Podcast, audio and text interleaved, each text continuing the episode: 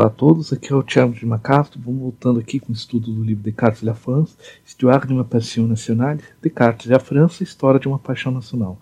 No último episódio a gente viu a, a introdução do livro, agora a gente vai entrar na primeira parte, no, especificamente no capítulo 1. O livro ele é dividido em partes. É, ele tem, tem cinco partes, cada uma formada por alguns capítulos, né? Os capítulos estão numerados em ordem.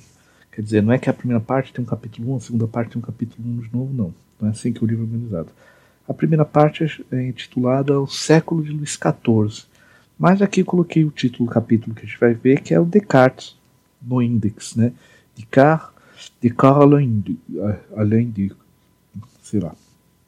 Então a gente vai entrar nessa primeira parte, ou seja, como que a obra de Descartes entrou no índex, ou seja, no índex prohibitorum, que é aquela lista de livros que não poderiam ser estudados, né? de livros da igreja tal. Vamos lá? Então, o capítulo também ele tem umas subpartes. Vamos começar pelo eh, primeiro item.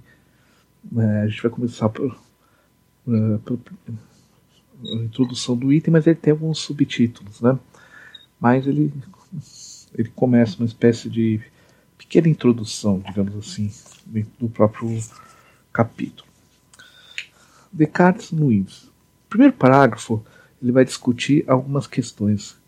Ele começa avisando o seguinte: olha, por mais que o texto do livro seja Descartes e a França, a relação entre Descartes e a França não começou bem. Por quê?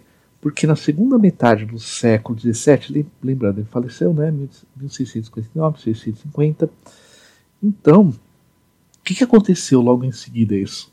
O ensino foi proibido, decreto, decretos e censuras feitas tanto pela Igreja Católica quanto pelo poder real francês. Né? E esses decretos tornam ele proscrito, né? alguém que não pode ser é, estudado tal. E ele vai ser transformado numa variante do jassanismo e um avatar francês do protestantismo. Vamos entender isso daqui. É, na, história da, na história da França houve uma tensão muito grande da Contra-Reforma, porque teve um movimento chamado jansenista, que foi começado por um pensador chamado Jansenis, que espalhou por várias instituições, entre elas o Port Royal, que influenciou muito, por exemplo, a obra do, do, do Pascal. Bom, o que, é a Contra-Reforma? Né? A Contra-Reforma é um movimento que a Igreja Católica faz como uma resposta à reforma protestante, que separa algumas reformas internas, algumas mudanças internas para reconquistar os fiéis. E disso a figura dos jesuítas é importantíssima. Qual era a ideia dos jansenistas? Era mexer em algumas questões do catolicismo. Daqui a pouco a gente vai ver melhor mais itens do jansenismo, mas era basicamente assim: ele ser uma igreja com uma autoridade menos centralizada, uma autoridade mais local e com uma defesa maior da ideia de predestinação do Agostinho de Pona, diferente ao aristotelismo, que é a base da escolástica clássica, né? Então você tinha uma leitura particular é, dessa tradição do pensamento de Agostinho de Hipona e você questionaria algumas coisas, como a Eucaristia é, e tudo. Então era quase como uma versão católica do próprio protestantismo, mas que buscou mexer em algumas coisas por dentro, na França principalmente. Não foi bem aceito e ele foi bastante perseguido. O que acontece? Dentro da França, de uma certa forma, o Descartes foi colocado como algum, algum por mais que ele não tivesse, é, ele tivesse amigos jansenistas, que tinham relações com o jansenismo, mas ele não era um jansenista. E os próprios ideias do, do jansenismo não tinham tanta relação direta assim com o cartesianismo, não sei, talvez em um local ou em outro, como a gente vai ver mais para frente, ele foi assimilado dentro dessa proibição, essa perseguição jansenismo, porque um dos grandes problemas do jansenismo era essa questão dessa autoridade, dessa grande autoridade, né? mas a gente vai ver um pouco mais à frente. Então, nesse primeiro momento, como o jansenismo tinha essa proximidade é, dentro da, da visão de alguns, como uma espécie de um protestantismo dentro da própria igreja, né, digamos assim, o Descartes foi incluído nisso. Agora, isso é importante que o autor aqui destaca logo no primeiro parágrafo: ninguém morreu em defesa de Descartes. Só que houve muito trabalho para defender a sua filosofia, que era mal vista tanto pelos jesuítas quanto pelos XIV. Tá? Então, isso que, esse item é importante. Né? Não teve nenhuma, nenhum cartesiano foi mandado para fogueira, nada disso. Né? A gente tem que tomar cuidado. E aqui o autor, como francês, está lendo para um público francês que assimilou Descartes como o seu símbolo nacional e que em alguns momentos tinha ele como esse símbolo da luta, da razão contra a tradição da igreja, tudo, né? Então ele também está acalmando, gente, ninguém morreu para defender Descartes, calma lá, né? ou uma perseguição às suas ideias, ou principalmente ao ensino das suas ideias. E o desenvolvimento de outras ideias partindo delas. Que essa é a grande questão. Tudo bem? Vamos lá o segundo parágrafo. Em alguns momentos eu fiz. Em alguns momentos eu vou mais explicar, em outros momentos em que o parágrafo é um pouco mais bonito, o texto dele é mais interessante, aí eu vou ler uma, uma tradução um pouco uma bem, mas funciona para o nosso é, nosso estudo aqui. Bom, segundo o parágrafo, ele vai descrever o final da vida de Descartes como um homem isolado. O que acontece? Boa parte da vida do Descartes não foi na França, mas é que é muito curioso, né? É, é, mesmo em vida, ele nunca ficou tanto tempo assim na França, né? É, que é o que fala, boa parte da sua vida foi na Holanda com os 32 anos, em 1628 se mudou por lá e fica por lá, né? Ele andou em, em, outros países antes disso, mas a maior parte da sua vida não foi na França. É, ele chega a escrever aqui, citando agora o texto do autor, não que já estivesse em desacordo com os teólogos. Ou seja, ele está querendo dizer para nós: olha, não é que Descartes mudou da França porque teve desentendimentos, então teve que fugir. Não, nada disso como alguns afirmavam. Tem tem essa teoria até um tanto conspiratória, principalmente com a figura do Richelieu, né, em alguns casos. Bom, voltando ao texto do autor, que logo desconfiaram que o autor é, uma promessa de neutralidade decidisse sim renunciar a ela, deixar sua pátria, seus amigos e tirar para um país estrangeiro. Uma etimologia dúbia veio mesmo ser visto em uma interpretação malévola. Descartes, ou seja, de Eckhart, Descartes, Descartes, alguém que vive sempre numa pequena cidade à parte, se esconde, não mostra apenas muito raramente. Esse trecho é uma carta do astrônomo Nicolas Claude Fabry de Pederesque a, a Jacques Dupuy, é uma carta de 4 de abril de 1637, ou seja, ele já viu, já começam dizer, é, esse cara tem anseios de grandeza, de criar um método e tal, né? Então a gente percebe que ele já tinha essa atenção, mas na verdade não é que ele saiu por sentir-se perseguido. Se psicologicamente ou não ele tinha uma paranoia em relação a isso, é uma outra história, mas não tem dado nessa questão aqui, né? Para, o Azuvi continua, vai dizer, né? Um homem que Descartes, no fundo, era um homem que aspirava independência, liberdade para trabalhar e experimentar, pois, como médico fisiologista, precisava praticar dissecação. Havia proibições. É, a questão de, antes do, desse tempo, a, essa questão foi mais polêmica. Mas como poderia trazer debates teológicos, afastar-se da França poderia um lugar que questões teológicas eram mais neutras, um país um pouco mais laico, dava um pouco de paz. Tanto, tanto paz no sentido político, quanto paz no sentido de fofoca também, né?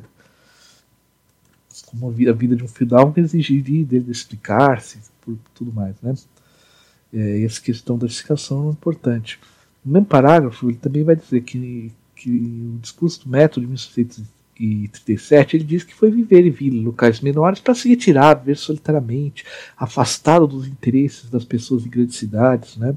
Isso aparece lá na página 90, no item 31 do discurso do método a só que o Azovi vai, vai colocar a seguinte frase, abre aspas, exceto, porém, que sua solidão era bastante relativa, e seu deserto, muita gente.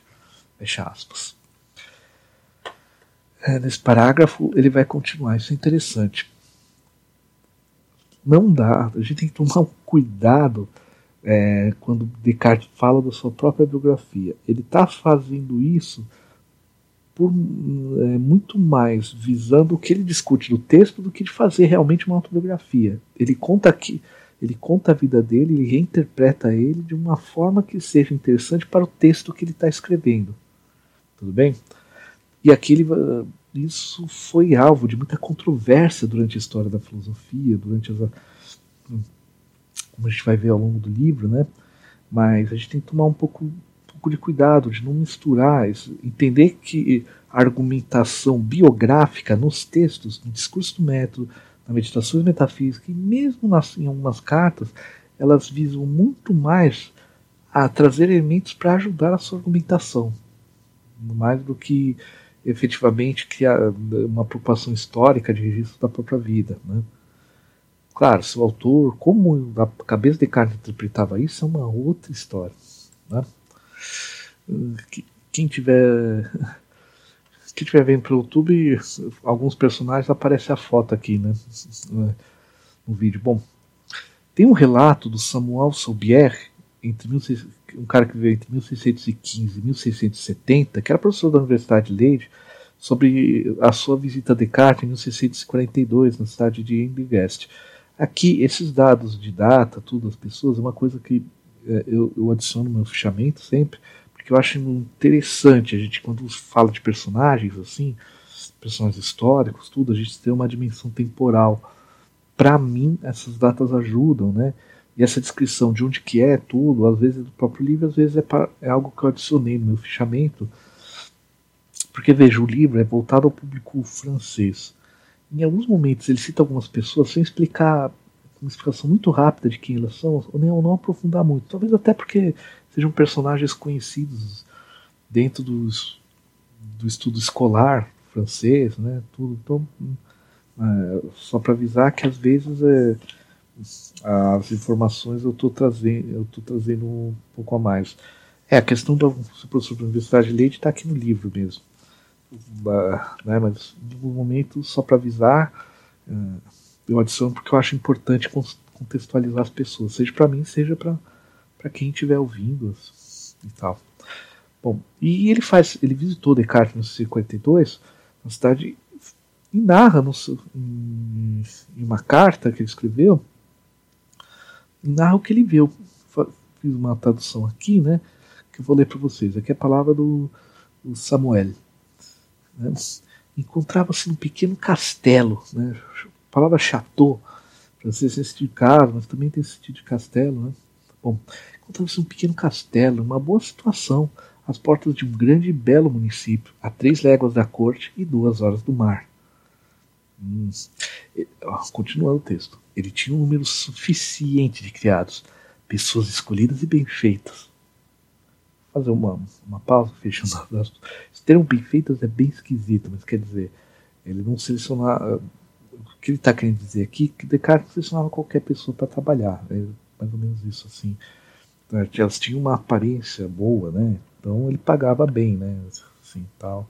E, e pessoas, né? Plural. Continuando. Um belo jardim, no final do qual havia um pomar e ao redor dos prados, de onde se viam vários campanários mais ou menos altos saindo. Ele viajou um dia pelo canal de Utrecht, Delphi, Roterdã, Utrecht, Haarlem, às vezes para Amsterdã, onde tinha duas mil libras de renda no banco. Ele poderia passar metade do dia em A e voltar para casa e fazer esse passeio pela estrada mais bonita do mundo, por prados e casas de campo, depois de um grande bosque na toca desta aldeia, comparava a mais belas cidades da Europa. Fecha a citação. Quer dizer,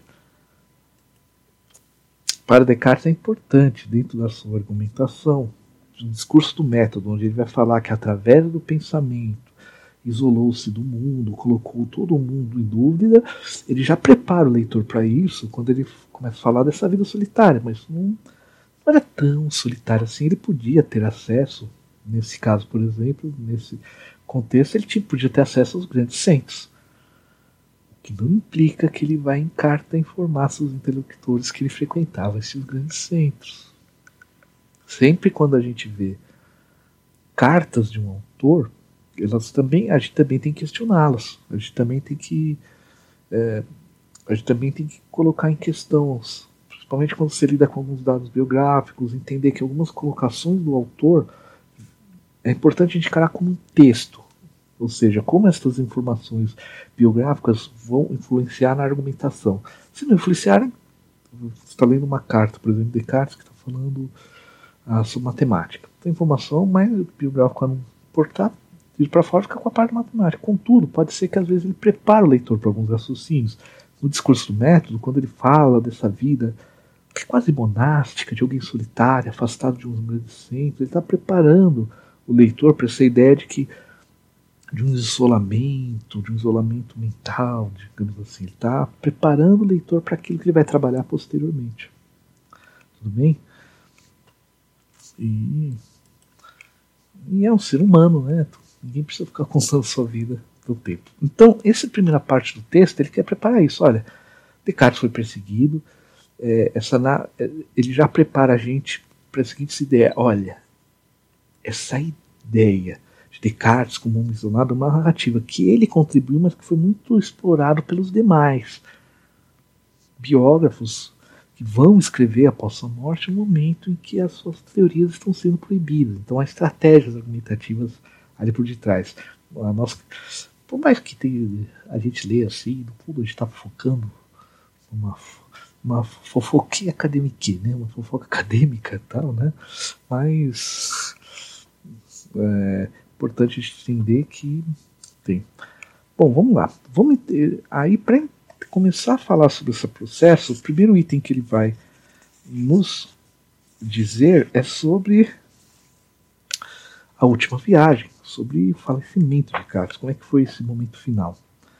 Ele começa esse, esse subtítulo dentro do parágrafo, logo no início começa, o texto começa assim, abraço. O texto é do Azuvi, o autor do texto. No entanto, não era esse vínculo idílico que Descartes também encerrará sua carreira, mas uma cidade ainda mais setentrional e distante. Estocolmo, onde a rainha Cristina da Suécia o convidou para ficar um segundo parágrafo, eu escrevi uma boa parte, né, que eu acho o texto interessante. É, recordemos, abre aspas, recordemos os fatos dessa viagem que alimentarão a imaginação durante muito tempo. Uma pausa. Alimentarão a imaginação por muito tempo. Vamos ficar com esse item, continuar. Em fevereiro de 1647, Christine chamou a atenção por uma carta sobre o amor que Descartes enviou a Pierre Chenu, amigo do filósofo e residente na França. E residente da França, em, mas residente em Estocolmo, né? francês que reside em Estocolmo. Em setembro, ainda por meio de Chenu, ela lhe pergunta sobre uma questão de moral e do bem soberano. Descartes concorda e vinha a rainha uma longa carta com anexo ao manuscrito de seu futuro tratado, As Paixões da Alma. Em 12 de dezembro de 1648, Christine agradece e expressa todo o bem que pensa dele. Em 27 de fevereiro de 1600, é, é 16, não é 1648, eu, é, 1649, 27 de fevereiro de 1649, ela o chama oficialmente Estocolmo, ansiosa, como disse o biógrafo Adrian Bailey, de aprender sua filosofia de sua própria boca. Fecha aspas.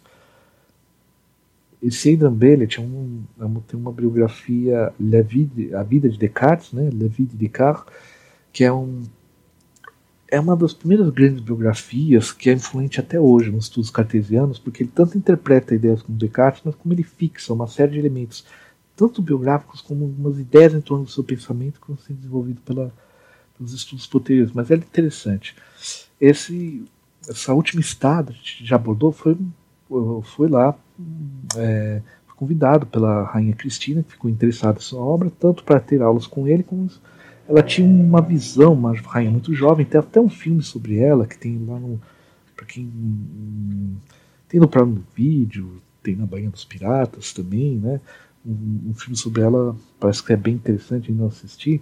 E é uma figura ela, muito curiosa, porque ela queria renovar, se tornou quase sem querer, né, por coincidências a rainha da Suécia tinha uma visão de reformar, trazer pensadores para o país, educação, pensando nessa parte como trazer um, um futuro em qual ela, no futuro da Suécia, qual ela mesmo tinha que se preparar, né?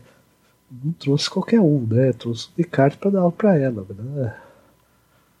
Ah, é, como dizem, diz a molecada hoje, a mulher é braba, né? Então, vamos lá. A grande questão é, por que, que ele aceitou o convite? Ele recebeu o convite outras vezes, mas o que, que tinha específico? Isso é o que o autor vai trabalhar no terceiro parágrafo do item, que ele vai dizer assim, por que aceitou o convite, né? Ele vai dizer, a Cristina não é uma rainha qualquer, ela é filha única do Gustavo Adolfo e ela conhece Descartes aos 21 anos. Vou abrir aqui o texto do citar o próprio Azovi. Ela é acreditada com beleza, amantes, grande habilidade política, ela foi capaz de transformar esta corte remota em uma, uma espécie de Atenas do Norte, ao convidar a elite intelectual do momento para lá. Historiadores e advogados conviviam com libertinos, eruditos, filósofos e artistas. Luterana, mas não a ponto de abrir mão dos festas luxuosas, despojada, ligeira, né?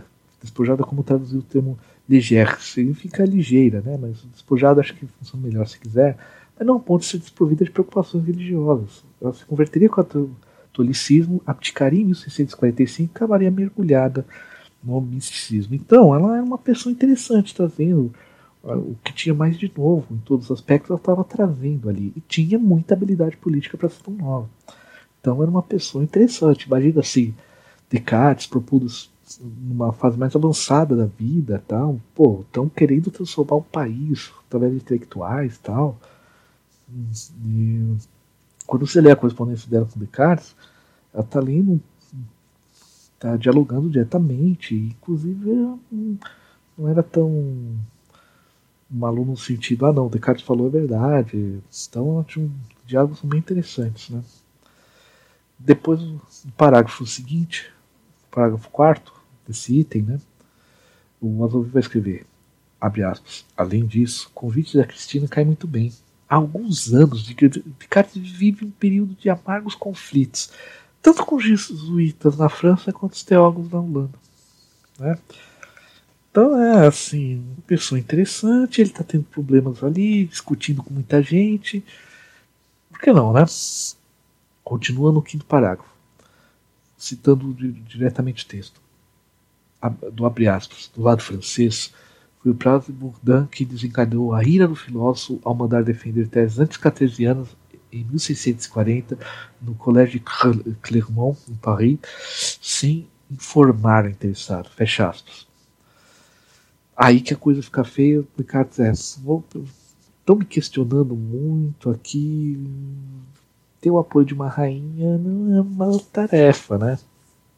Então, ela é tanto uma figura interessante, interessada nas ideias dele, e tem uma proteção real, né? Então, né?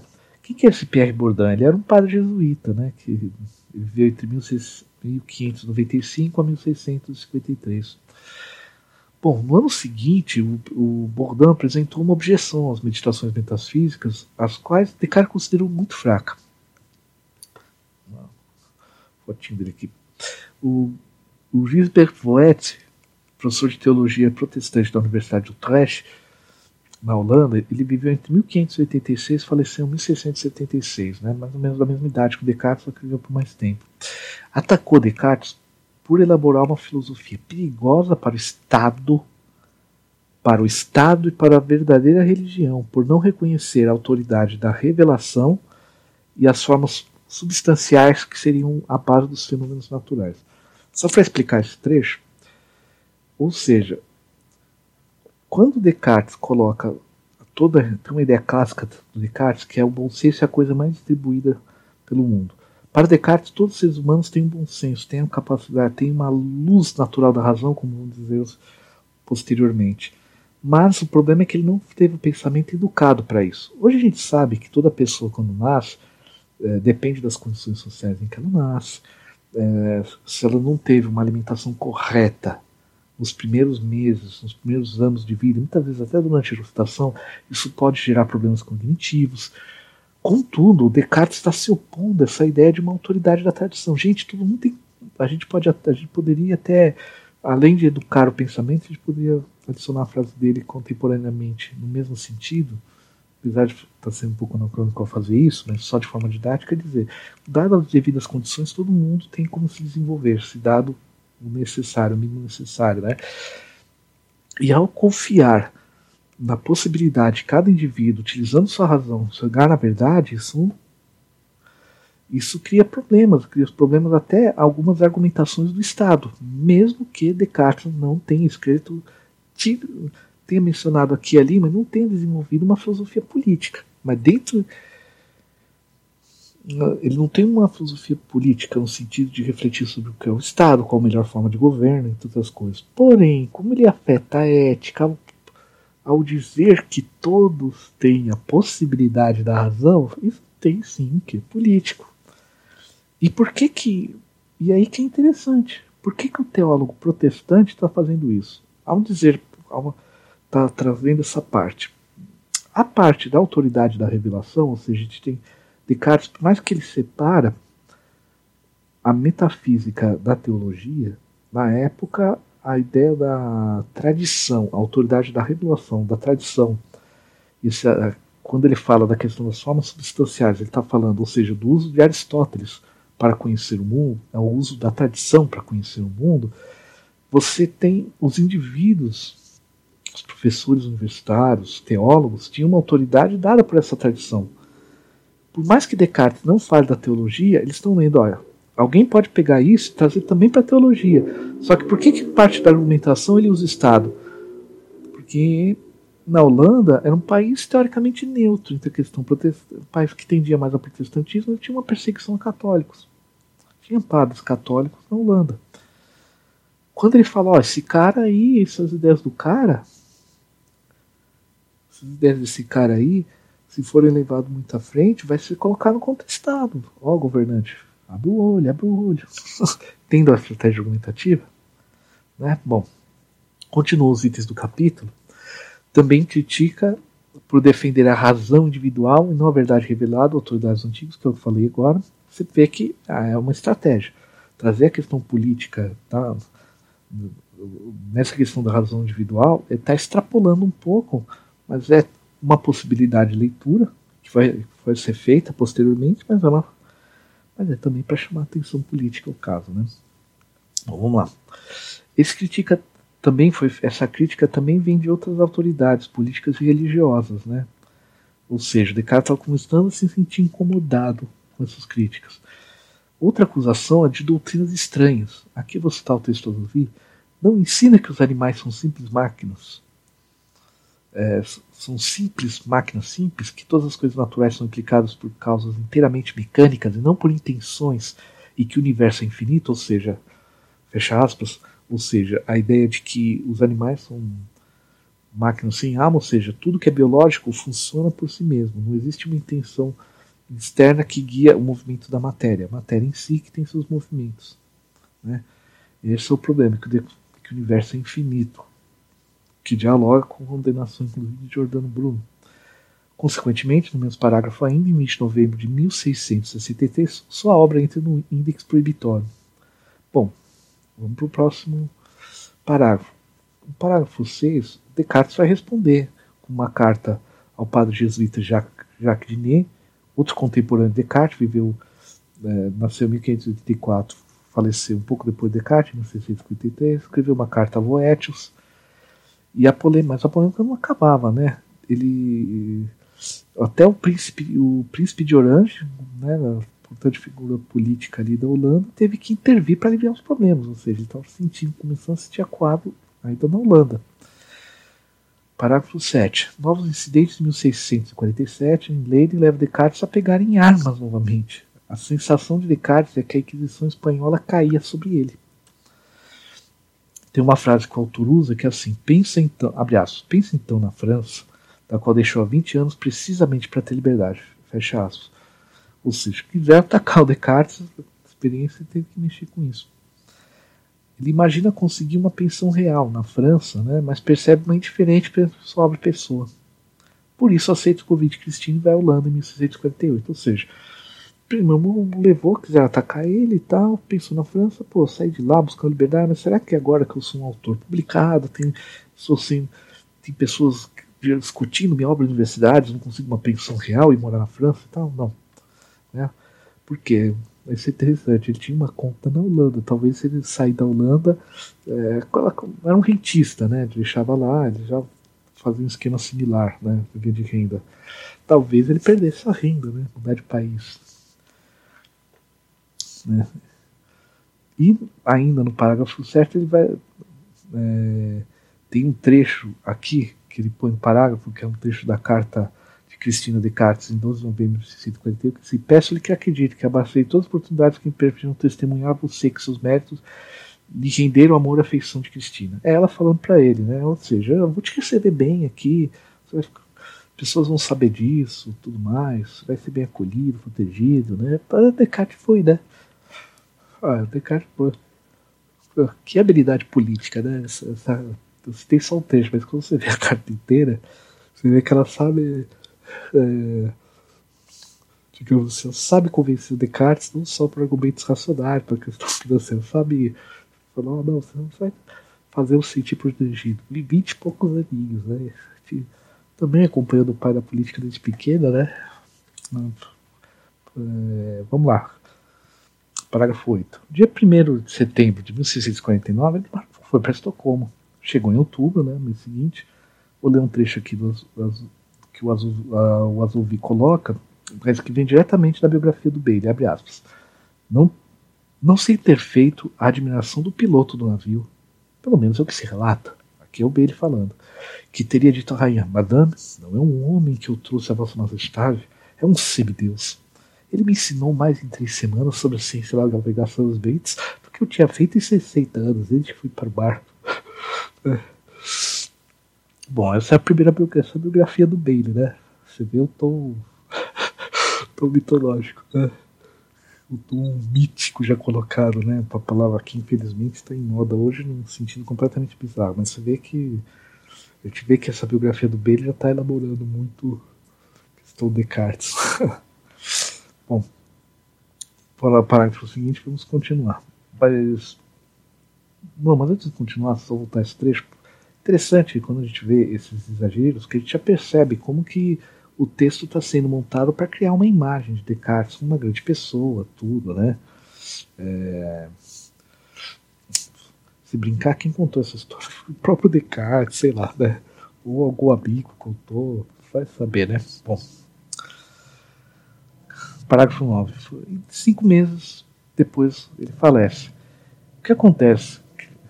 E aqui eu vou trazer os itens discutidos nesse parágrafo. Cristina fazia as aulas 5 horas da manhã em sua biblioteca, para por estar mais disposto intelectualmente. Eu gostava de acordar cedo, já ter aulas e depois resolver as questões reais. E no final do dia, estar de manhã descansada, estaria intelectualmente mais animada para o debate, tudo. Não depois discutir contas e tudo mais ao longo do dia. Descartes atendeu, mas com muito desgosto, porque ele acordava tarde. Era o cara que gostava de dormir, acordar tarde, né? Quem de nós não, não admira essa, essa possibilidade. Ele na vida inteira fez isso, né? Gostava de ficar na cama, de acordar, ficar deitado na cama, com preguiça, às vezes lia, às vezes escrevia sentado na cama mesmo, né? E, a, e o que acontece? Só que tinha muito, era muito frio, estava num país mais frio que estava acostumado. Os corredores do palácio eram bem frios, o ponto que ele pegou pneumonia em fevereiro, ou seja, não tinha o costume, anos, sem ficar acordando cedo. Agora passando a acordar às 5 da manhã, andando no frio, vi? acabou, né? Não aceitou o tratamento com sangria que foi oferecido e faleceu em 11 de fevereiro de 1650. Teria dito, segundo biógrafos, cavalheiros, poupem o sangue francês. É, aqui a gente vê que os biógrafos estão puxando, né? Sabe-se que ele tinha, ele Esse médico criticou algumas obras de Descartes antes, então ele também ele, não gostava desse tratamento. Né?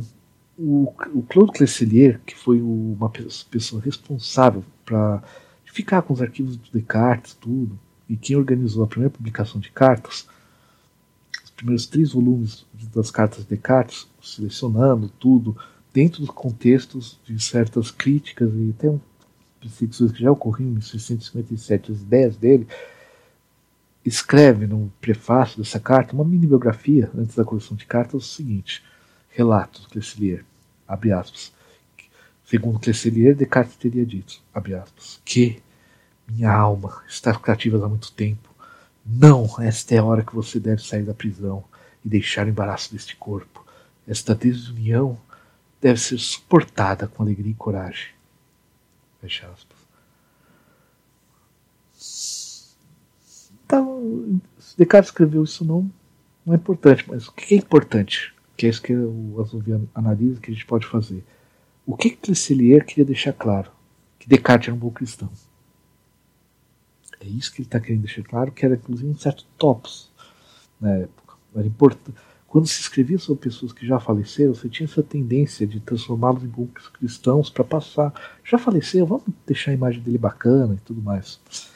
Mas ele já a dizer que Descartes disse isso, a questão não é se historicamente ele disse ou não, mas o que que Clecelier queria, que impressão que Clecelier queria dar aos seus leitores, aos leitores das cartas de um autor que está sendo criticado, que ele foi um bom cristão, minimamente na morte, o que já dá um grande crédito a ele. Tá? E, e, Clecelier sabe para quem que está escrevendo, conhece o momento que está escrevendo, e sabe escolher o que era tanto um top, um, algo comum na época, mas tem uma estratégia bacana aí. Vamos continuar. Na manhã de 11 de fevereiro, com o padre Vilguet, Descartes não podia mais falar. Então ergue aos olhos o céu, submetendo-se à vontade de Deus e falece.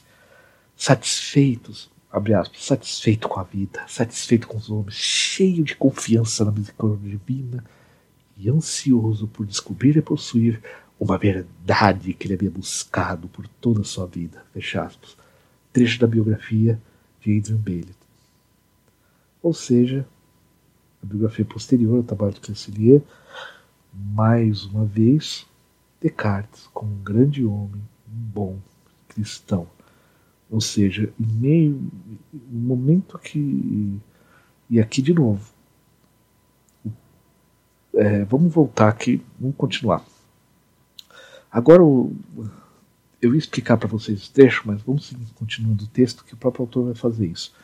Agora, o primeiro capítulo entra no item Primeiras Censuras. Começa o primeiro parágrafo desse item.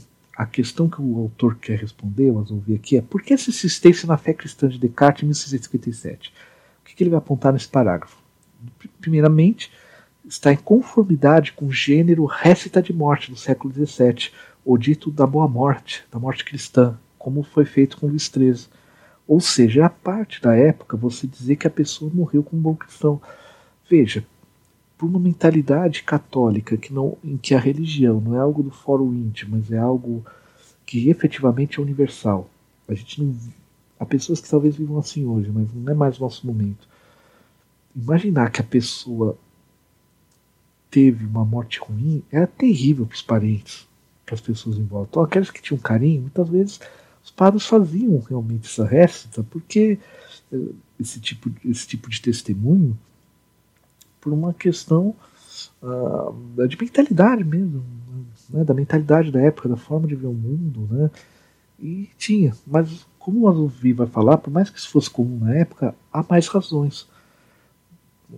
Divide em três grandes partes, que é o seguinte: boatos sobre Descartes teria sido enterrado escondidas em um cemitério de crianças que morreram sem batismos, o que todos testemunharam no testemunho de Chanot. Ou seja, por que, que Chanot falou isso? Que, que Descartes foi escondido à pressa? O que, que ele queria esconder com seu corpo? Por aí vai. Teria abraçado o protestantismo da Suécia? Olha a teoria da conspiração. Ou, esse item é interessante, seria ateu, como que foi acusado em vida por Gilbert Voigt havia essa leitura de que Descartes, no fundo, era ateu e que toda a sua filosofia, por mais que a ideia de Deus é importante nas meditações metafísicas e tudo mais, fosse, na verdade, um grande truque. Para quê? Para levar os seus leitores incautos ao ateísmo. Então, o que, que é feito tanto por Clecelier, que publica as cartas para ajudar a responder às dúvidas um momento depois, e anos depois, quando a perseguição cartesianista pior, o André vai fazer. deixar claro que Descartes era um bom cristão. Se ele foi um bom cristão no momento da morte, olha que interessante isso, no momento que a pessoa está mais esperada e ali foi cristão, significa que a fé dela foi sincera durante a sua vida. Essa é a interpretação. E essa é a construção argumentativa. Olha que interessante isso. O autor, o Azovi continua no segundo parágrafo dizendo o seguinte: após sua morte, poucos anos demoraram para as primeiras acusações aparecerem levando a decisão romana de 1663.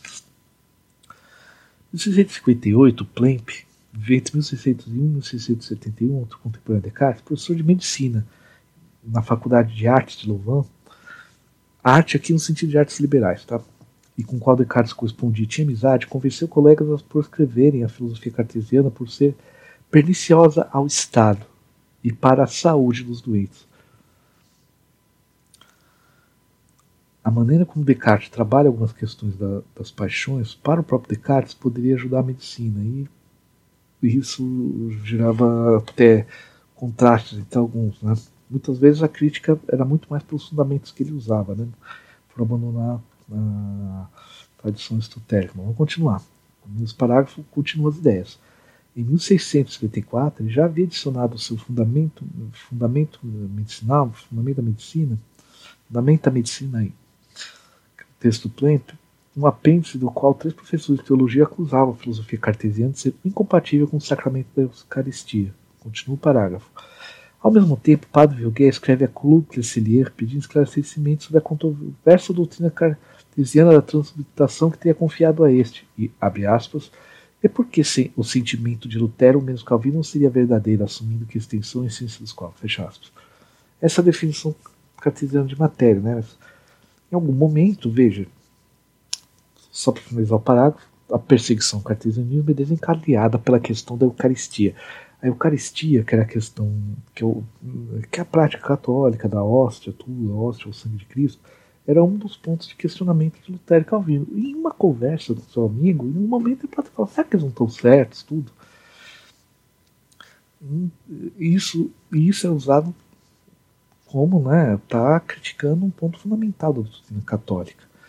Essa carta, esse testemunho sobre a visão do Cristo pode ter sido uma conversa de ambos entre uns amigos ali, apesar de ter se mostrado bem católico. Mas, qual que é o problema? é, a concepção de matéria de Descartes, do mundo material como desprovido de intenções, e que toda matéria tem por essência a extensão, torna muito complicado explicar a questão da Eucaristia. Por mais que ele separa a filosofia da teologia, isso se torna um problema. Vamos continuar aqui, o terceiro parágrafo desse item. O problema da Eucaristia foi levantado inicialmente por Antoine Arnaud, que viveu entre 1612 e 1694. Para quem está vendo, tem uma fotinho dele. Suas objeções a Descartes, em 1641. Ele foi licenciado em teologia e doutor da Sorbonne logo aos 29 anos. Prodígio, né? Então, assim, esteve no centro dos debates filosóficos e teóricos do seu tempo, na segunda metade do século XVII trocou com correspondentes Descartes, Leibniz, Malembranche, ao mesmo tempo que tinha um papel de liderança em Port Royal, ou seja, um cara que estava no meio desse, discutiu com esses grandes pensadores e tudo, né? É, e escreveu suas objeções. As objeções levantavam o problema da substância extensiva, que iria contra o ensino da igreja sobre a presença de Deus na hóstia. Por quê? Se toda a matéria é por essência e extensão, não tem como Deus estar lá, basicamente. Sendo as qualidades sensíveis as acidentais, não podem ser pensadas como separadas das substâncias que qualificam a extensão e essência dos corpos. Como as qualidades sensíveis do pão permanecem ao se tornar o corpo do Cristo. Eles deveriam mudar. Essa é a questão. Simplificando, né? Deveria ter gosto, deveria ter gosto de hóstia ainda. No mesmo parágrafo, nós vamos continuar. Não, duvidava o catolicismo de Descartes, mas levanta a questão para que possa se defender e se unir à causa de Deus contra os libertinos, para ter colocado em armas seu avanço. Isso são palavras de Arnaud.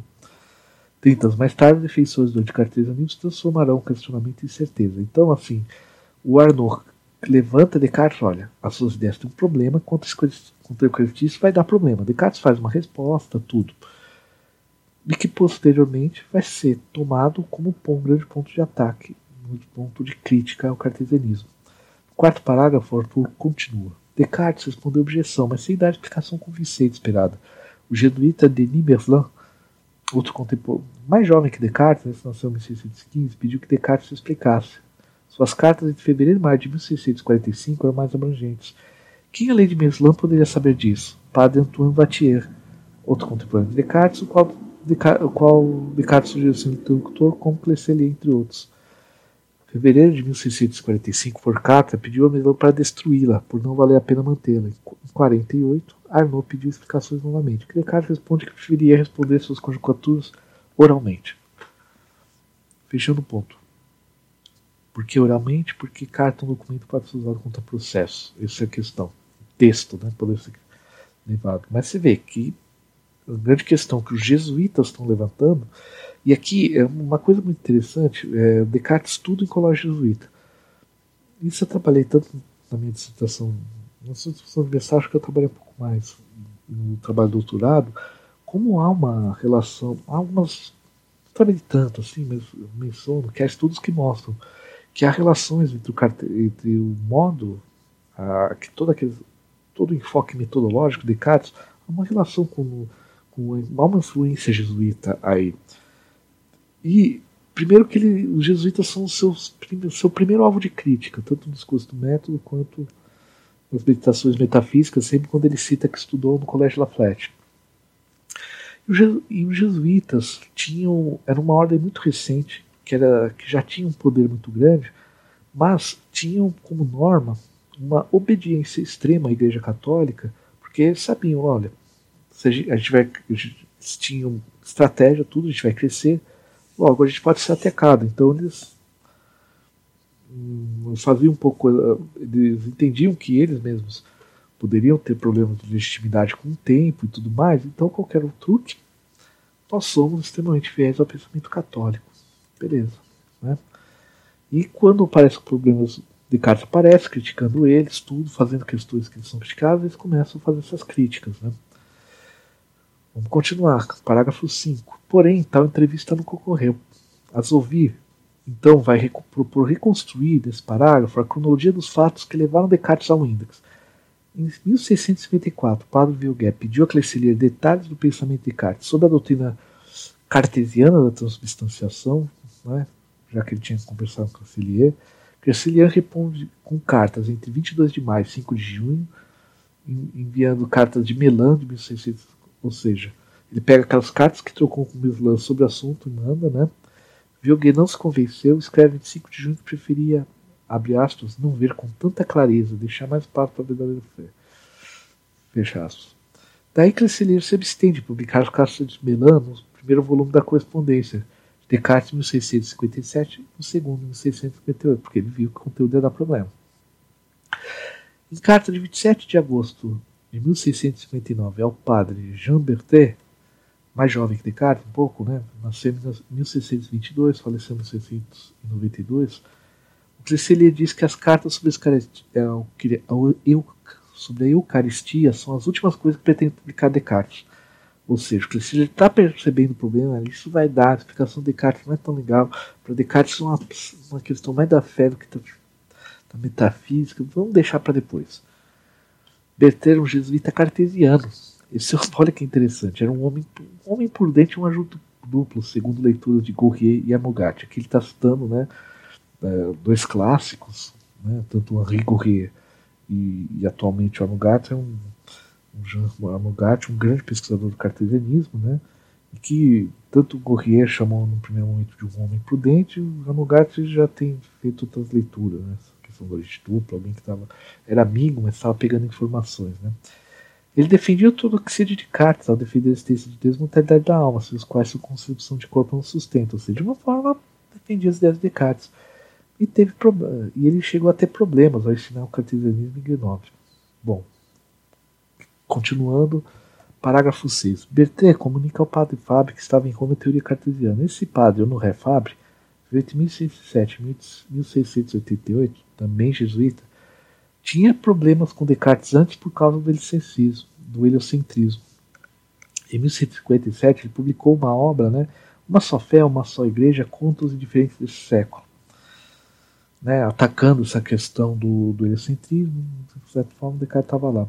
Em 1660, ele ataca, usando o pseudônimo Stack Divine, a obra Sistema Saturnarium de, do, do, do, do Huygens por defender o heliocentrismo, ou seja, ele tinha esse problema, esse amigo do Berthet. Em Roma, o padre Fábio tinha amizade com o cardeal Albise, o qual em 1654 tinha a função de juiz do Tribunal do Santo Ofício.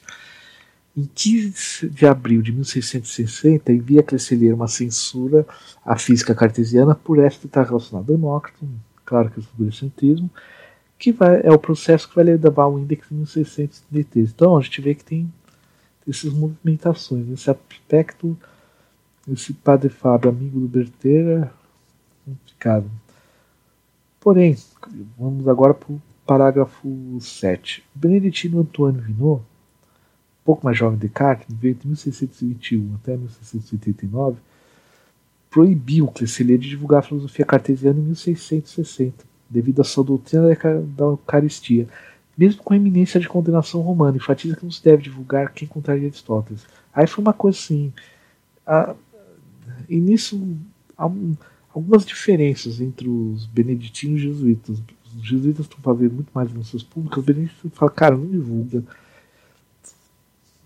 Ele não, mais que vai ser proibido depois, não divulga, isso vai dar problema. Ele está cantariando os não publica esses negócios. Deixa essa física aí se perder, queima os papéis, sei lá. Que eu estou exagerando. Parágrafo 8. Enquanto a censura de Fábio esse livro foi privada, a de Jerome de Velk, Interluvec, inter, é, Internúncio Bega, ou seja, o representante do Papa, Internúncio era isso, o representante do Papa em um país não católico, né, na Bélgica, de 29 de agosto de 1662 é pública. Ou seja, Fabre foi público. Jerome acabou, né? É ao contrário, inicialmente os jesuítas são mais. Gente, não criticam, né? Isso vai dar problema. Quando o Beneditino tá. Vamos lá. Ainda no parágrafo 8, né? Socorre após uma série de advertências aos professores de Louvain 10 de maio de 1662. Segundo o Victor Kozan, que é o cara que organizou a, primeira obra completa de Descartes, a primeira publicação de obras completas no século XIX, um cardeal, segundo ele, um cardeal romano enviou críticas a um teólogo de Louvain por essa filosofia estar cheia de erros e levar diretamente ao ateísmo. Não sabe qual cardeal Kozan está citando. No dia 1 de junho, Beck denuncia o risco que a filosofia cartesiana é a juventude católica. No dia 29 de agosto, uma tese de medicina que utiliza a concepção de res extensa do Descartes como base não foi aceita por essa concepção ser contrária ao dogma da Eucaristia, recomendando retirar esses aspectos polêmicos. No mesmo dia, a Universidade de Louvain condena por, por decreto a concepção de substância de Descartes.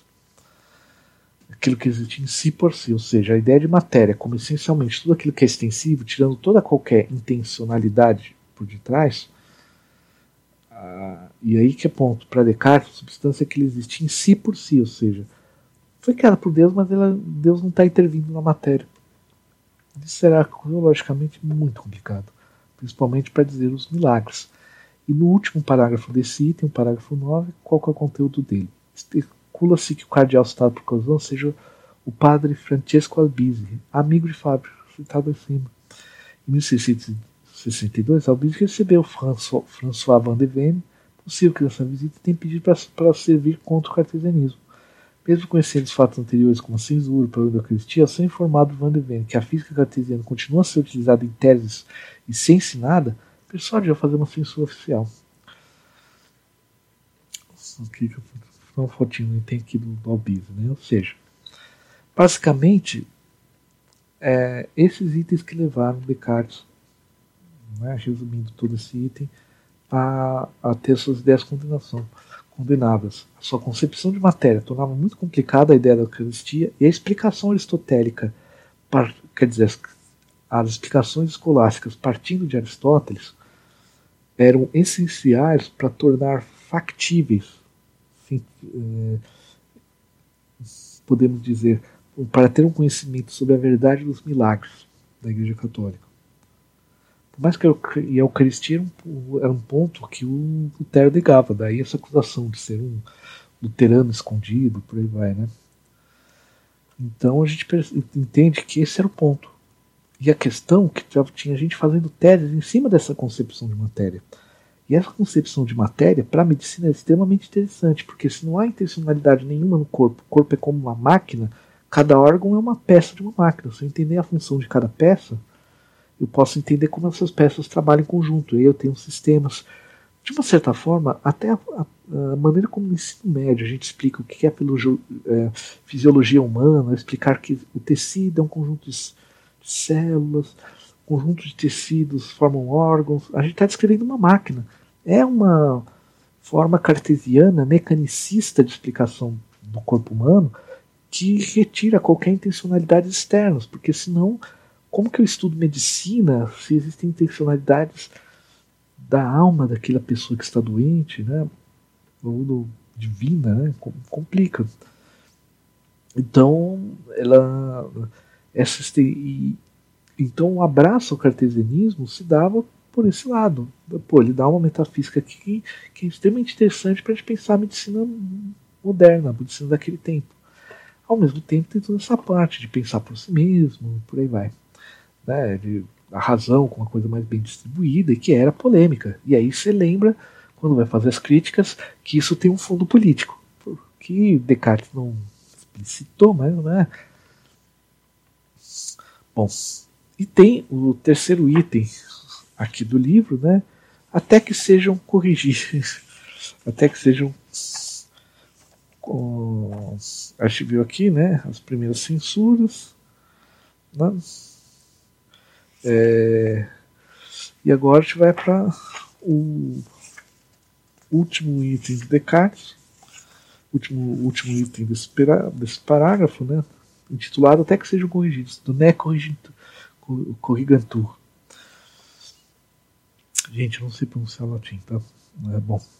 No primeiro parágrafo, basicamente é o seguinte: o conteúdo dele. Em 20 de novembro de 1933 sai a condenação das obras de Descartes Windex, até que sejam corrigidos, né? Esse é o Né Corrigantur, até que os erros, tudo. Então isso é importante. Descartes não foi condenado, sei lá,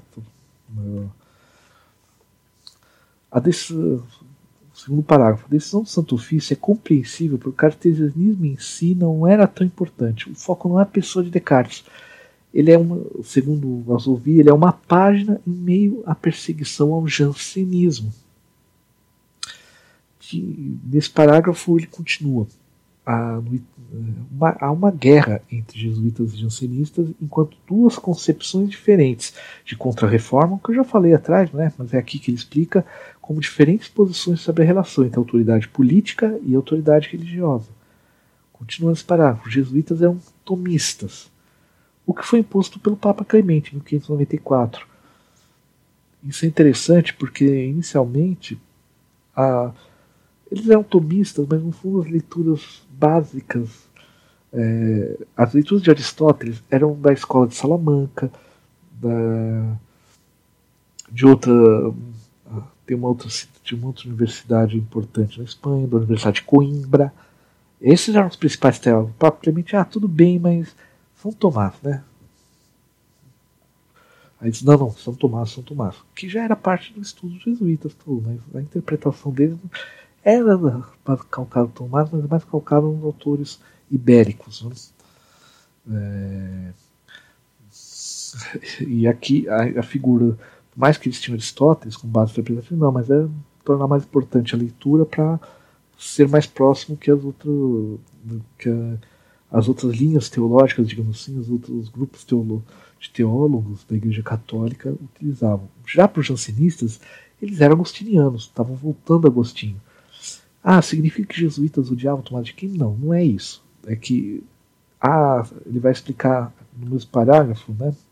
O importante ver, gente, é o conceito de predestinação. Para o jansenista, a gente está tudo. Todos nós somos predestinados. Deus fundou nosso caminho, né? E o que tem o que tem muita proximidade com algumas concepções da igreja reformada, enquanto para os jesuítas era mais próximo dos humanistas, né? ou seja, mais próximos de uma visão do, do livre-arbítrio, digamos assim, livre-arbítrio. E aqui eu não vou entrar na, na, exatamente no ponto de vista fideísta da fé ou do ponto de vista teológico, mas qual que é o ponto? Se você, tá, se você é alguém predestinado a encontrar Deus, tudo, ah, qual que é a, a função dos religiosos, e não de Deus, não da fé da pessoa, dos religiosos? É diferente. Se o nosso livre-arbítrio é maior, a nossa então a nossa possibilidade de escolha errada é maior. A gente precisa, então, de uma ação mais direta dos religiosos. Então, a discussão do ponto livre-arbítrio e destinação não é somente um ponto teológico, no sentido do indivíduo para com Deus. É teológico no sentido da religião para com o indivíduo. Do indivíduo para com a religião. Ele continua aqui no, no terceiro parágrafo desse item que a luta contra o jansenismo não é só contemporânea com o cartesianismo, como foi feito pelas mesmas pessoas. E esse é o ponto interessantíssimo. Por mais que o Descartes vai ser símbolo de liberdade, tudo, o grande problema, a grande briga ali é os jansenistas e o Descartes só estava ali no meio.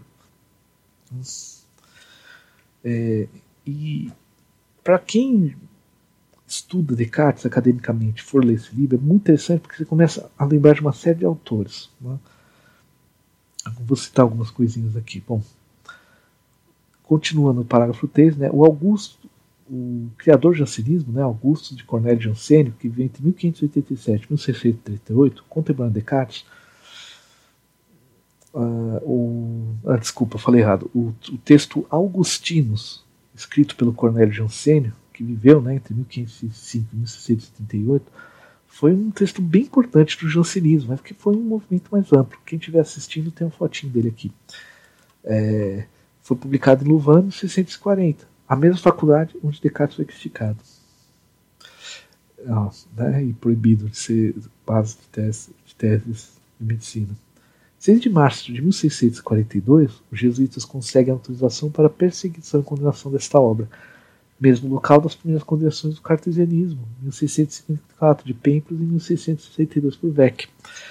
Não por parte de ação do destino, mas também envolvimento de Albise e Van de Verne, ambos jesuítas que eram hostis aos discípulos de Jansênio. Albise chegou a escrever sobre fazer uma guerra contra os jansenistas. Vec estaria seguindo a hora de perseguição jansenista de sua condenação de Descartes.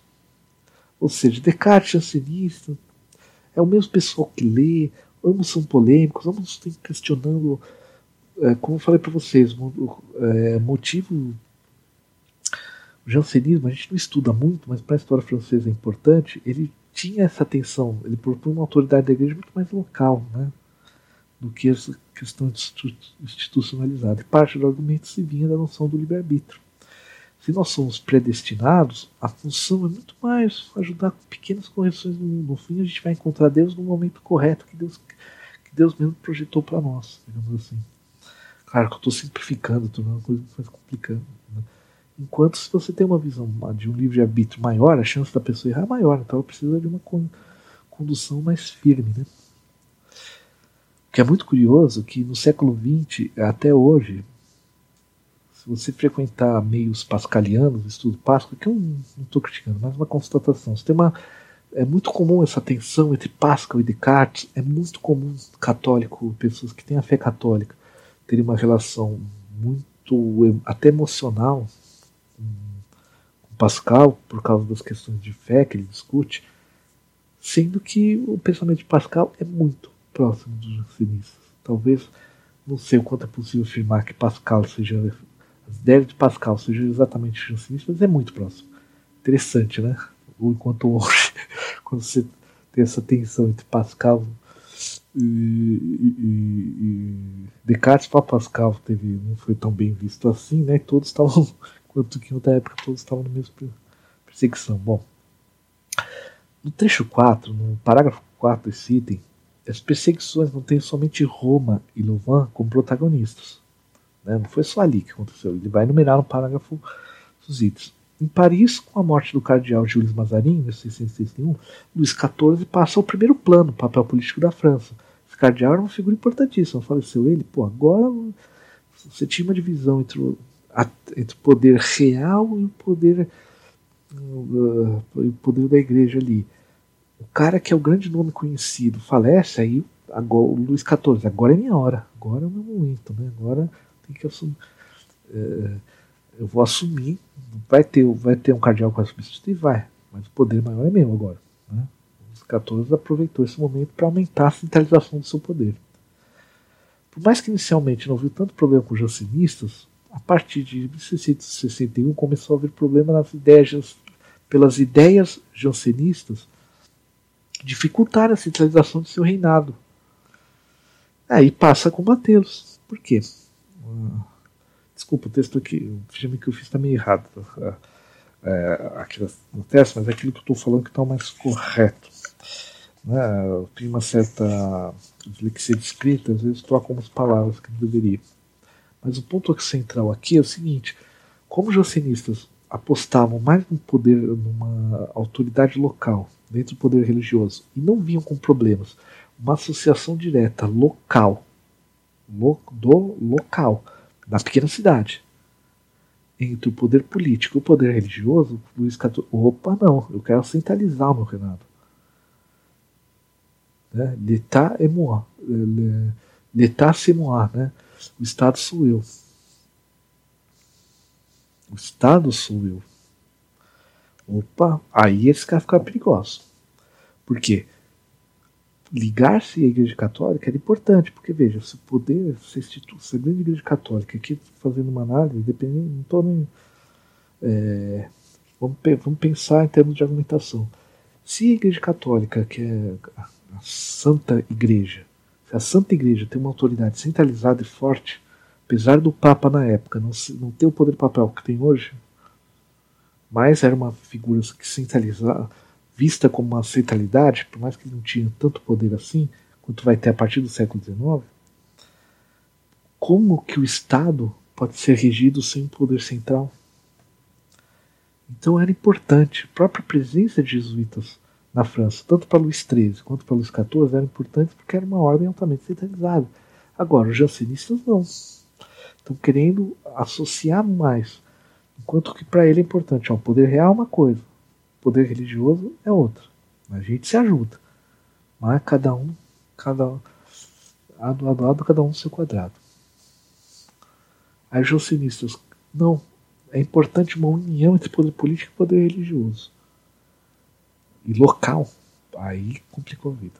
Continuando aqui o parágrafo. Concorda com as opiniões ou minimamente cede ao seu confessor jesuíta, o padre François Anat, que viveu entre 1590 e 1670, contemporâneo também de Descartes, né? amigo íntimo do Albise, qual foi assistente dos jesuítas em Roma entre 1548 e 1658, ou seja, o Albise, né, foi falado acima, foi um cara bem importante dentro de Roma então ele meio que começa a ceder, os jesuítas querem perceber, ele começa a ver que isso era um problema. Ou será, né? Será que talvez se o confessor trouxe esse argumento para o rei? Né? Vai ter que ler as cartas de ambos, todos, né? Mas, é, e esse Aná, em 1630, já cometeram uma obra de cunho agostiniano, do orador Guilherme Gibief, que era um cara que um pouquinho mais velho que Descartes, nasceu em 1583, faleceu no mesmo ano que Descartes, e que se correspondia com Descartes. Em 26 de abril de 1663, o Conselho de Estado fez um documento desmentindo o livro de Jansenio, com os religiosos na escola que o seguem, mesmo dia expulsando os membros do Porto Royal. Então você vê, as mesmas pessoas, 1673, os mesmos anos. Então, o que ele está mostrando para nós é que, por mais que vai se criar essa imagem de Descartes atacado, o problema era maior.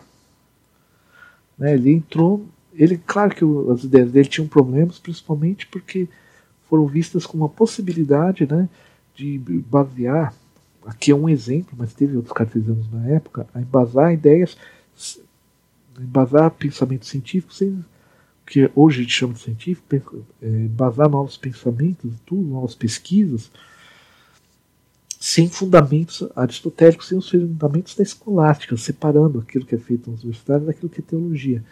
E isso é visto como um problema, mas o problema maior não era ele. Ele meio que entrou de. foi dentro. E essa associação com Agostinho é importante assim, para quem nunca. Aqui para quem está ouvindo, tá vendo, nunca. Agostinho é conhecido. Há, uma, há umas semelhanças, por exemplo, o gênero Meditações, de, é, que é um gênero que foi criado por Agostinho, esse gênero de meditações. O que, que é meditações? Inclusive, assim, hoje a gente tem um problema uh, que confundir o, o, que a gente muitas vezes chama de meditação oriental com que com gênero de meditações dos livros meditações. O que, que é meditações? Meditações é, é uma prática, é um gênero criado pelo filósofo Agostinho de Hipona, um dos pais da Igreja Católica, que é refletir profundamente sobre um assunto, realizando um longo raciocínio né? Não é onde você não expõe só os resultados, é um raciocínio longo que você vai nele construindo esses resultados. Né? E que Descartes, de uma certa forma, descreve meditações metafísicas. Para Agostinho, a verdade é encontrada no mergulho na interioridade, mas na interioridade você encontra Deus. Para Descartes, todo o processo de dúvida você chega ao cogito, você chega ao penso, penso logo som. Né? Je pense donc je suis é, é cogito, ergo, cogito ergo sum.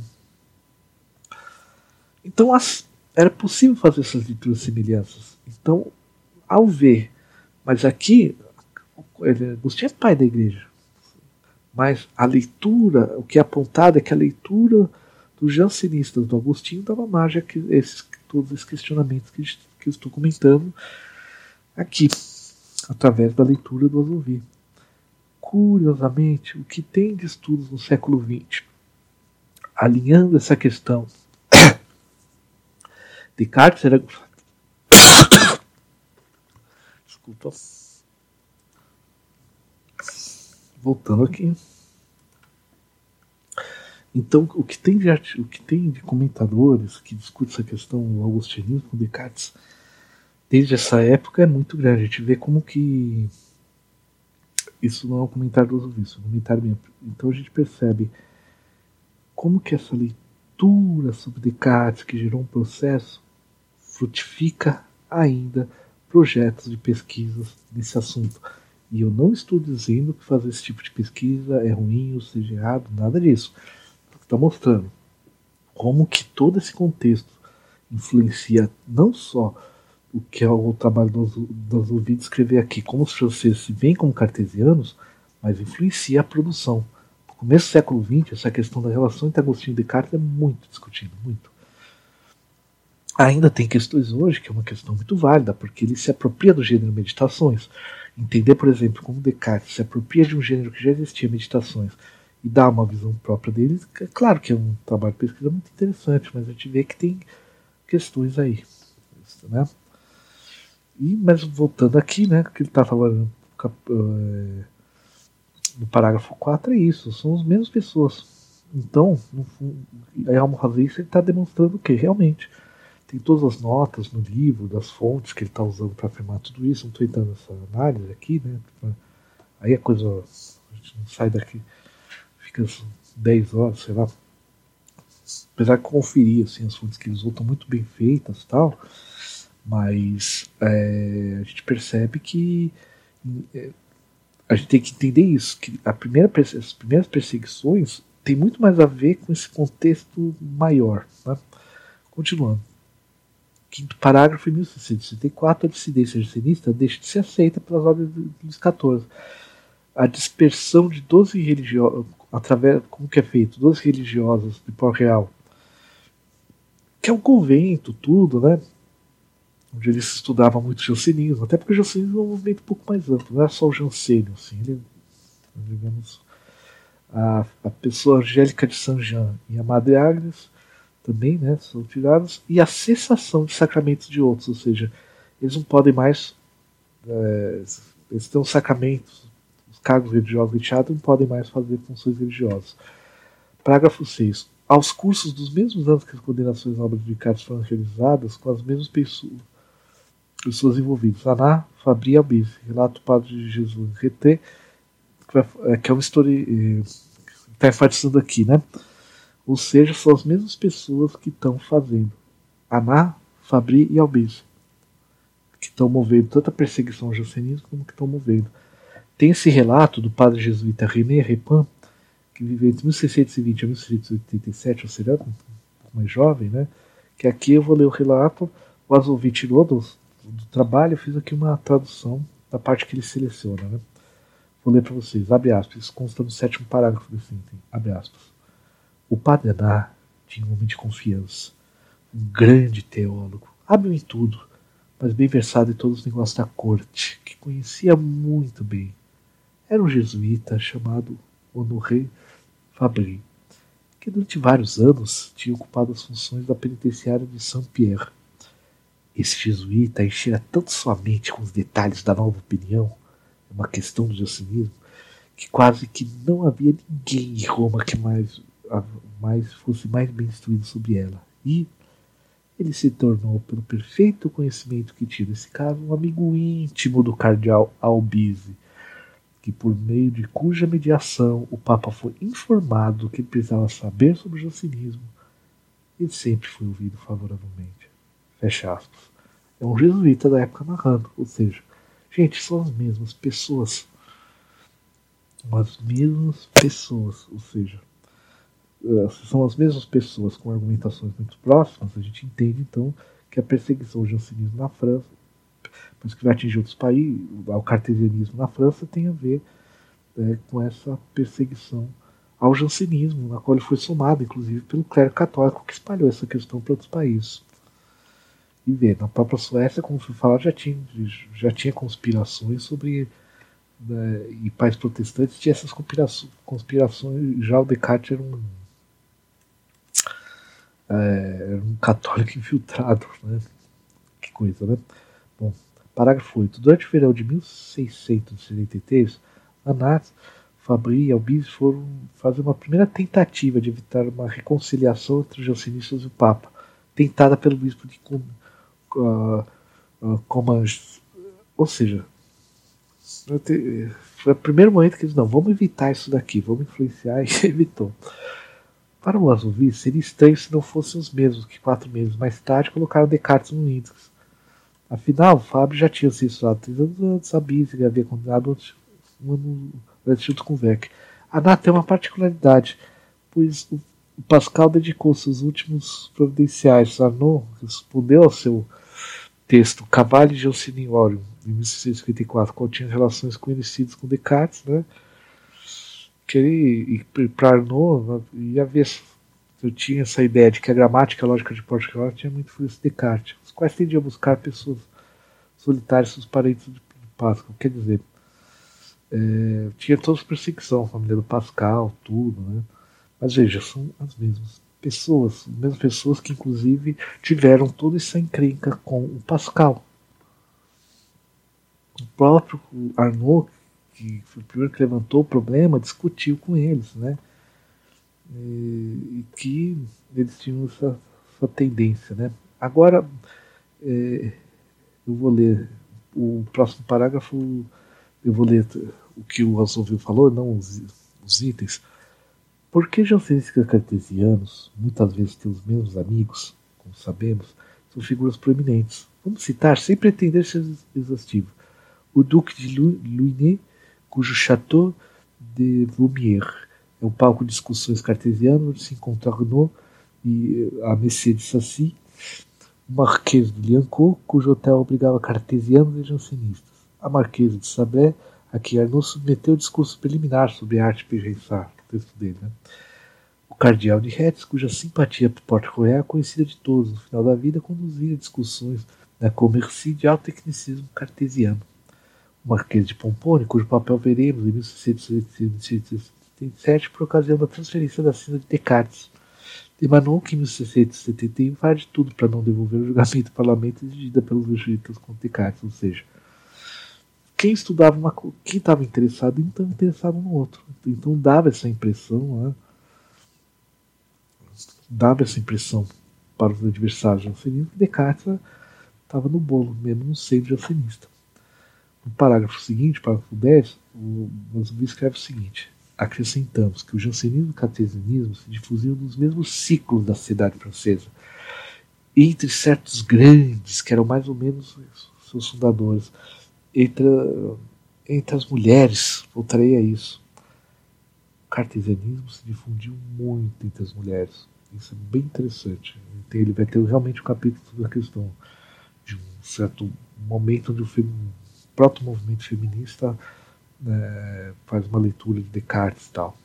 Se apropria de assimila algumas, se apropria mesmo de algumas ideias de Descartes para defender os direitos das mulheres e tal. Nos salões, no parlamento, enfim, no público, aquele para quem Descartes publicou em francês o discurso de método e Pascal, 20 anos depois, Le Provincial. Por fim, lembremos que os jansenistas e cartesianos encontram apoio na mesma congregação religiosa, o oratório, onde o agostinismo é bem visto.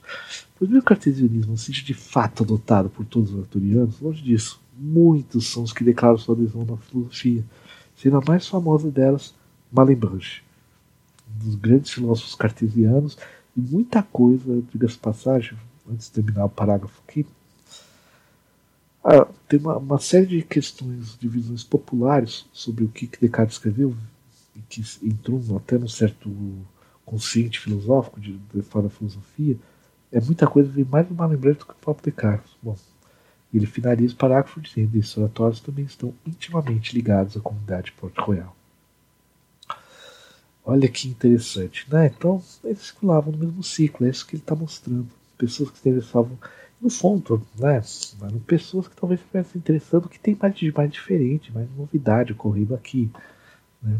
Mas fazer essa associação, ou as mesmas pessoas, ou mesmo que não era a mesma linha, eu sabia de um pelo círculo que, que li o outro, né? Esse aqui, ponto. Parágrafo 1 ele vai dizer. Né, aqui é, são os itens que eu subdividi o parágrafo. Tem os meus amigos, vão ter os meus inimigos. Ele começa o parágrafo assim. Nas universidades, quem eram os inimigos? Os professores queriam preservar sua prerrogativa dada pelo ensino escolástico da educação, o receio dos alunos adotarem tais ideias.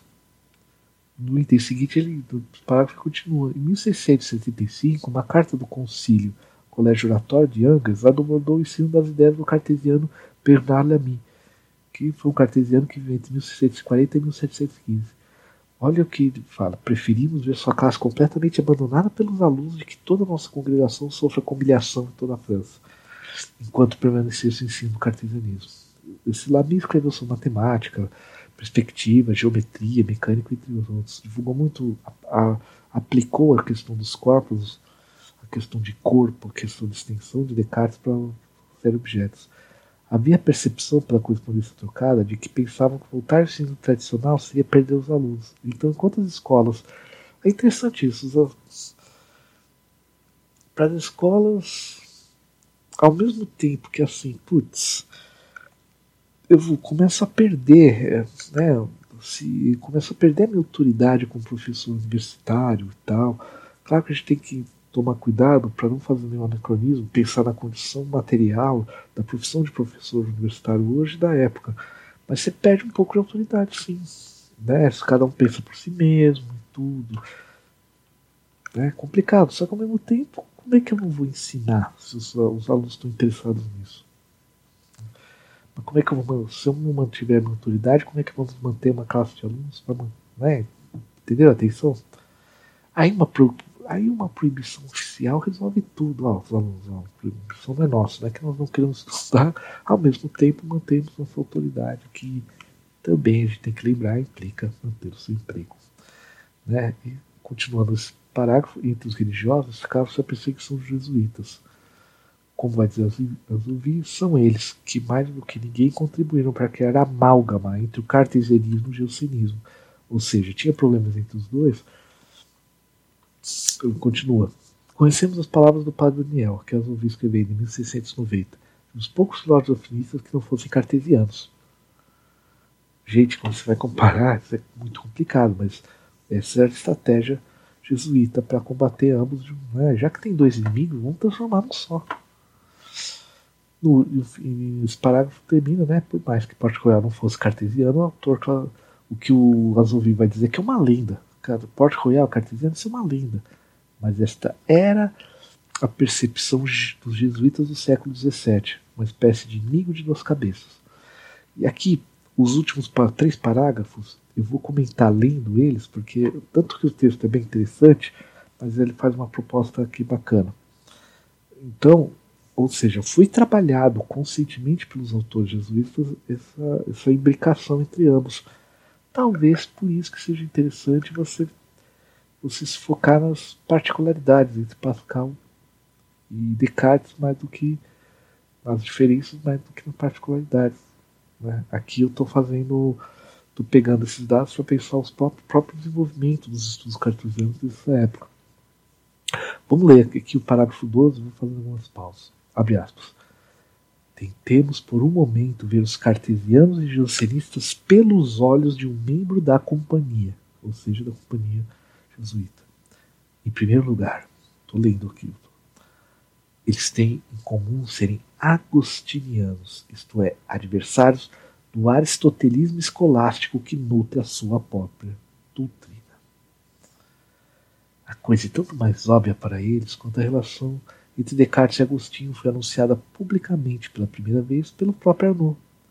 Desde então, tem sido constantemente sublinhado, inclusive pelos cartesianos, para mostrar a ortodoxia do autor das meditações metafísicas.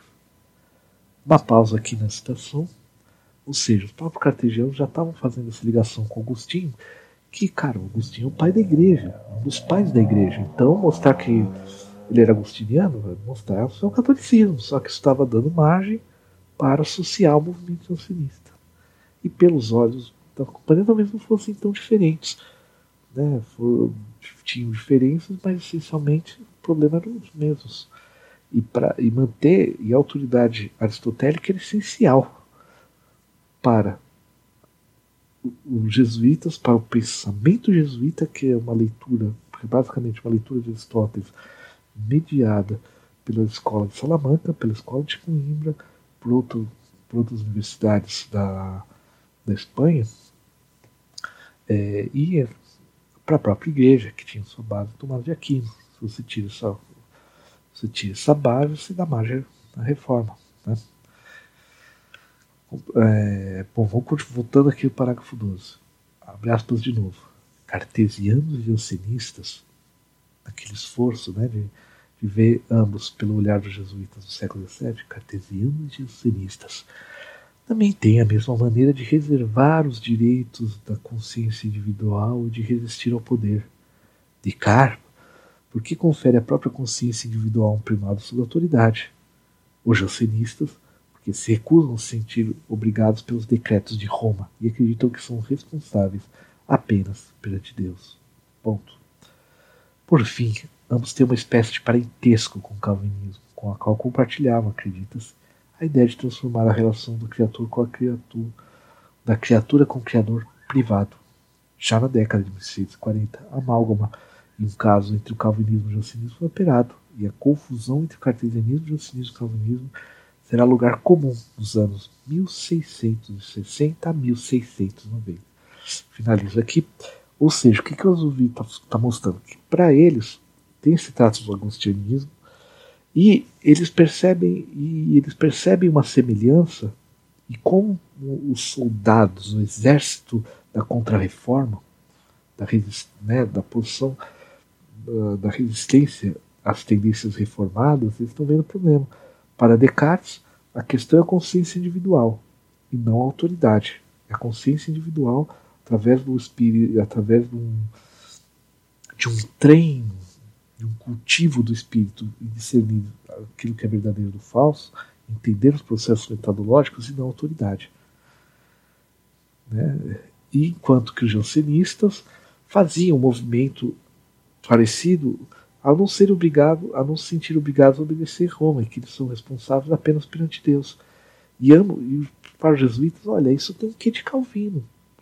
Porque se a gente levar essas ideias ao limite, a relação do criador, da criatura com o seu criador, ela é pessoal. Se ela é pessoal, e o poder da Santa Madre Igreja Católica? É, esse é o alvo da preocupação. Curiosamente, é interessante que eles estão, claro, com uma leitura partindo, mas ouvi a eu li esse parágrafo porque, além apesar da minha tradução Mambembe, né, tá bem, muito bem escrito, ele mostra esse aspecto, assim, eles estão o que, que os jesuítas estão fazendo? Estão levando as ideias de Descartes, Janssen ao limite e vendo os pontos de encontro. Né? Claro, vamos fazer toda essa argumentação buscando os elementos da heresia em relação à Eucaristia, no caso de Descartes, mas esse, e apontando, quanto confessores, tudo, o problema político que aponta. No parágrafo 13, ele vai escrever o seguinte, abre aspas, não é difícil entender então em que espírito, em que espírito Luís XIV pode considerar os cartesianos como pessoas capazes de dividir ainda mais o Estado, reforçando as posições dos jansenistas e calvinistas. Cartesianismo, visto de Versalhes, Palácio de Versalhes, não é uma filosofia, mas um partido ou seita. Ou dividir o Estado é justamente o pecado mortal, porém contra o que permitiu a, a constituição do mesmo o Estado francês, que se impôs como passe, né, segundo o próprio Luís XIV, como pacificador por excelência, por fim as guerras de religião e ao transferir para si uma nova dimensão de sacralidade, só pode opor-se diretamente aos partidos, que além disso, além de dividir isso, desafiam em suas escolhas políticas. Fecha aspas. Ou seja, ele percebeu, isso vai dar margem. E realmente, nesse movimento da França, né, L'état c'est moi. O Estado sou eu. Esse movimento dá uma certa sacralidade ao, à própria noção do Estado, permite um Estado forte, centralizado. Né? É, contemporâneo de enquanto está lá o Thomas Hobbes, tem os, autores, os próprios autores franceses defendem o Estado centralizado, mas tem os ingleses também, né? Tem, é interessante isso. Então a gente percebe que as consequências políticas é que cria um problema maior.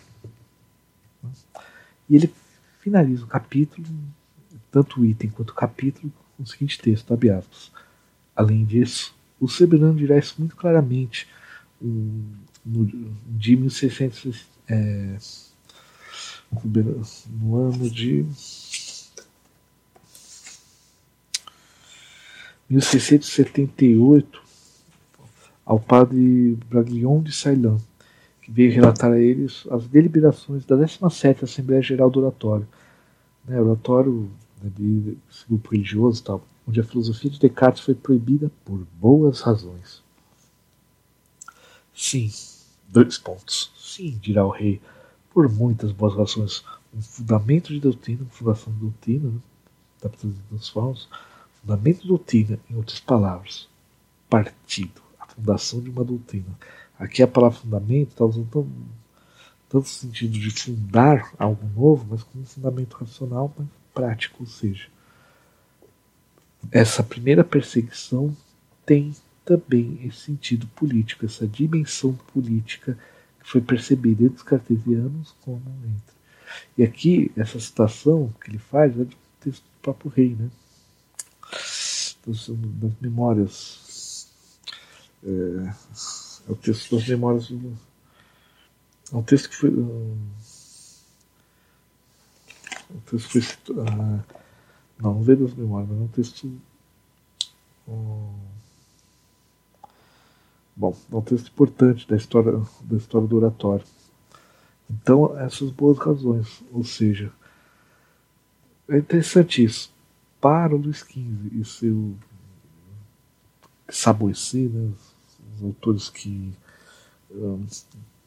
que criaram todo que articularam uma filosofia para essa concepção francesa de Estado centralizado, que dialoga com a ideia do, Le, do Leviathan, de, do, do Hobbes também, é, viram nessa defesa de uma racionalidade individual, uma possibilidade de acesso ao indivíduo, um indivíduo em perigo. E essa leitura levou foi o fator que convenceu o rei a perseguir o cartesianismo. Então, é esse processo que levou Descartes ao índice, essa articulação entre questões religiosas, questões teológicas, principalmente questões de poder. Esse é o ponto. Questões de poder, principalmente quando viram que as teses de Descartes estavam dando margem a trabalhos por, pelas possibilidades que ele dava a certos desenvolvimentos da medicina ao abandonar conceitos metafísicos, a, é, a maneira como os conceitos aristotélicos eram lidos pela tradição escolástica daquele momento. Tudo bem? Encerramos aqui então o primeiro capítulo. Então perceba como que tem muitos aspectos externos que levaram, por mais que essa leitura seja interna, digamos assim, né? Fundo as motivações não são exatamente as motivações é, puramente sobre o raciocínio. E isso que ele articula é muito interessante. E até hoje, é, é essas, essa questão do quão augustiniano Descartes é, que na época tinha uma fundamentação política, ainda, é, ainda semeia trabalhos nos dias de hoje. Por outros, hoje por outras questões, né? mas é possível que essa questão, ao ser despertada com tais motivações políticas, influencie, tenha uma influência nos cartesianos até hoje, mesmo que ela seja uma questão muito interessante. Não estou negando isso de forma alguma. Tá bom? Então, né, nos vemos no próximo episódio. Obrigado aí pela audiência. E qualquer coisa, dúvidas, perguntas, pode entrar em contato, seja comentando na página do blog, fazendo com. Para quem está vendo pelo YouTube aí, pelo, pelo YouTube, para quem está ouvindo o podcast, então pode no blog, ou então mandando mensagem direta no meu Instagram, thiagodilima.castro, né? né? Então pode fazer. Estamos abertos estamos abertos à discussão, ou que tiver quiser apontar alguma leitura equivocada que eu tenha feito capítulo, sem problema, vamos dialogar. Tudo bem? Agradeço todos pela atenção, tudo de bom.